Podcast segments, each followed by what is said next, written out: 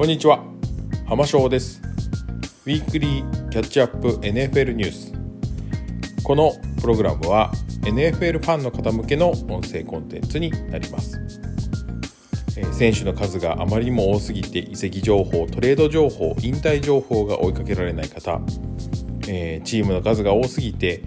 試合結果をなかなかチェックできない方向けのコンテンツになります。1週間に1回、えー、私浜翔が見た NFL のニュースをまとめて、えー、お伝えしたいというふうに思います。だいたい1本30分ぐらいで、えー、収めますのでぜひ通勤ですとか空いてる時間にお聞きいただければと思います。はい、えー、今回も各チームのプレビューをしていきたいと思います、えー、今回はデトロイト・ライオンズ。NFC ノースの、え、チームですね。グリーンベイ、えー、パッカーズ、ミネソタ・バイキングスシカゴ・ベアーズと同じカンファレンスになります、えー、昨年の振り返りをしたいと思いますが昨年は3勝13敗1分けということで非常に不本意なシーズンだったと思います、えー、長年フランチャイズクォーターバックをやっていたマシュー・スタフォードの代わりに、えー、ロサンゼルス・ラムズからジャレッド・ゴフが、えーまあ、トレードでやってきましたということで、まあ、ゴフもいいクォーターバックだったので、まあ、どれだけやれるかというシーズンだったんですがあ、まあ、結果として残念ということでした。で、まあ、今季このチームは結構今年結果出さないとやばいと思っている選手多いというふうに思います。ゴフもその一人だと思いますけども、その戦力の補強の状態っていうのは、まあ、若干、えーまあ、どうなんだろうというところが、まあ、あって、えー、特にその強豪が集うこの NFC ノースでどれだけ戦えるかあということを、あのシビアに見ていくと結構こう補強しているところあの大丈夫かなと思うところもあります。まあただ久々にプレーオフ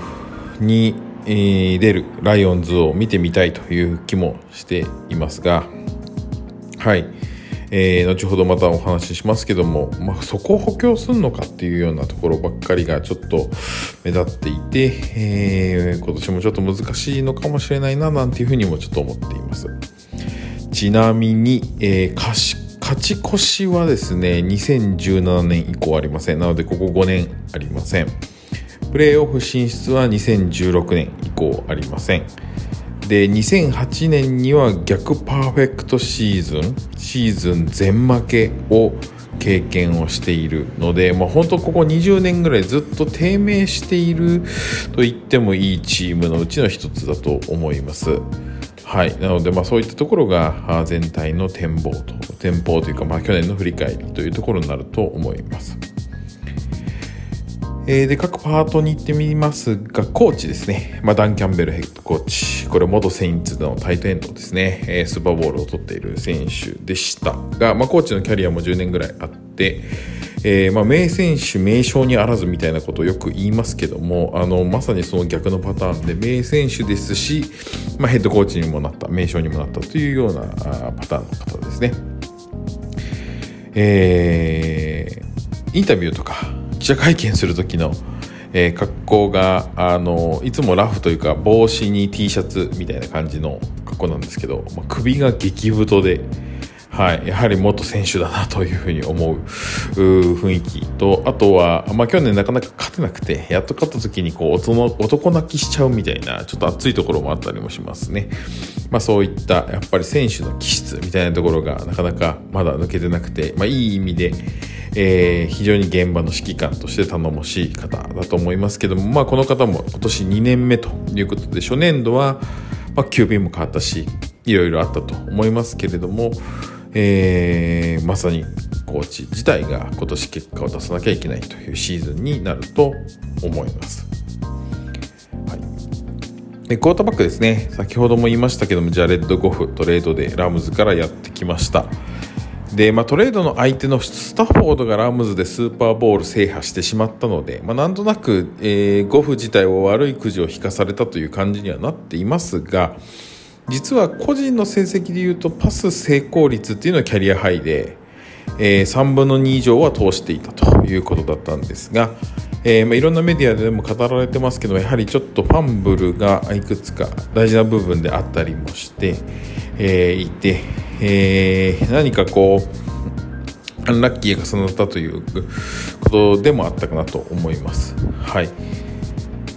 えー、まあ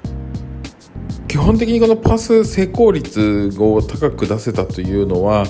えー、まあ、受け手側のレシーバーの問題もありますが、えー、後でまた語りますけれども、オフェンスラインが実はライオンズ結構強くて、まあ結構そこが下支えとなって、個人成績伸びたかなというふうに思います。まあ、一方、ファンブルの問題は、えー、まあ、なんでしょうね、えーサックされてポロッと落とすというよりかはなんかあエクスチェンジというセンターがぴょいっとお尻から出す時とかあとは、えー、なんか普通にハンドオフといってクォーターバックがランニングバックにボールを渡す時なんかにポロリと落としてしまうことが多かったような気がするのでもしかするとこれはゴフ本人の問題かというふうに思いますが。まああのー、これは結構意識すればファンブル減らせるということだと思いますので、はい、あの今年はそこの改善を図ってもらえるともう少しこう試合も組み立っていくのかなというふうに思っています。まあ、とにかく、えー、ゴフ自体も今年移籍2年目ですね。なので、ここの年でというか、今年である程度そうですね、プレーオフを争うぐらい頑張らないと、結構ゴフ自身のジションも厳しいというか今はスタータークォーターバックという市場の評価ですけどもセカンドとか場合によってはカットということもありちゃうと思うので正念場だと思います。でランニングバックはですね、えーと、1000ヤードラッシャーっていないんですが、まあ、バーサタイルというか走るし取るしみたいな選手がいます。で1人がこの、えーとまあ、一応スターターなのかな、え、のランニングバックである、えー、ディアンドレ・スウィフトという選手がいます。はい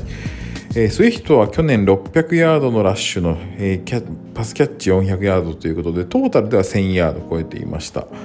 で爆発力がある選手なのでもう少しランが伸びてもいいような気はしていますが、また、えー、OL の話になりますけど、まあ、OL が強かったからこの成績が出せているのかどうかというところは、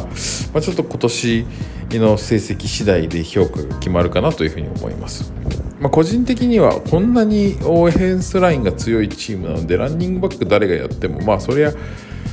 ラン出るよねと。でもう少しこう出てもいいかななんていうふうに思っていたので、まあ、このプレシーズンでカットされたランニングバックとか FA とか、まあ、もっと積極的に補強して取ってくればいいないいのになと、まあ、そこまでしないとやっぱりプレーオフ出れないよねと思うんですけどもなかなかですねそういった補強は今年もしていないようなので引き続きこのスイフト選手を中心に、えー、ランプレーは組み立てていくんだと思います。まあ、個人的にはなんかこうアトランタで、えー、一昨年ぐらいまで、えー、選手をやってた、まあ、プロボールクラスのトッド・ガーリーなんて引っ張ってきちゃえばいいのにななんていうふうにも思うんですけど、えー、えー、なかなか難しいですかねまあサラリーの問題もちょっとあるかもしれませんけど、はいえーまあ、ファンでもないので勝手なこと言いますけども、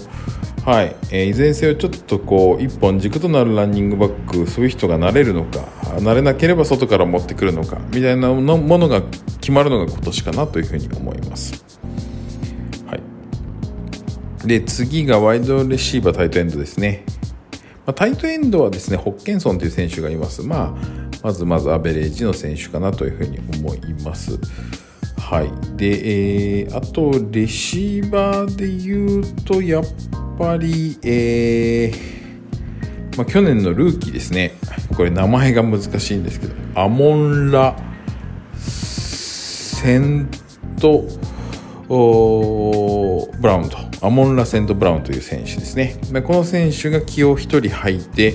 まあ、900ヤードぐらい、えー取りましたというところですね。はい。まあ、2020年のアラバマの、えーとえー、ダボンテ・ウィリアムスがまあ900ヤード台。でちょっと去年のジャマール・チェイスは1400とちょっと、えー、異常だったんですけど。はい、えー、そのぐらい、えーまあ、成績を出せるような、まあ、ルーキーイヤーをあの過ごせていたんじゃないかなというふうに思うのでぜひそこは、えー、頑張ってもらいたいなというふうに思っています。はい。冒頭でも言いましたけどもホッケンソン、まあ、アベレージと言いましたが、まあ、一応プロボーラーでもありますので、はい。まあ、ホッケンソンとアモンラ・セント・ブラウン、まあ、ここを中心にあともう一人ジャクソンビル・ジャガーズから DJ チャークが移籍をしましたけど、まあ、ちょっと怪我明けですのでどこまでやれるかなと。あとは、えー、っとジェイソン・ウィリジェイミソン・ウィリアムスという選手。この選手も今年ちょっとアウトかなというふうに怪我があって、えー、難しいかなというふうにも思いますけども一応アルバム代からドラフト1位で、えー、来た選手が、まあ、いますので、まあ、ここら辺も頑張ってもらえるといいかななんていうふうには思っています今年のドラフト1位ですねはいなのでちょっとこううん、なんて言うんでしょうかね。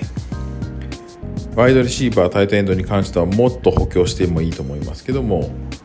いまいち補強が進んでないように、えー、見えます。で、えーと、オフェンスラインは最強ですね。めちゃくちゃ強いです。で、ドラフト1位のオフェンスラインがまず3名いて、で、あと、怪我しているんですけども、リーグで一番お給料をもらってるオフェンスラインである、ワイタイですね。これね、名字がむず、名字の名前が難しいんですけど、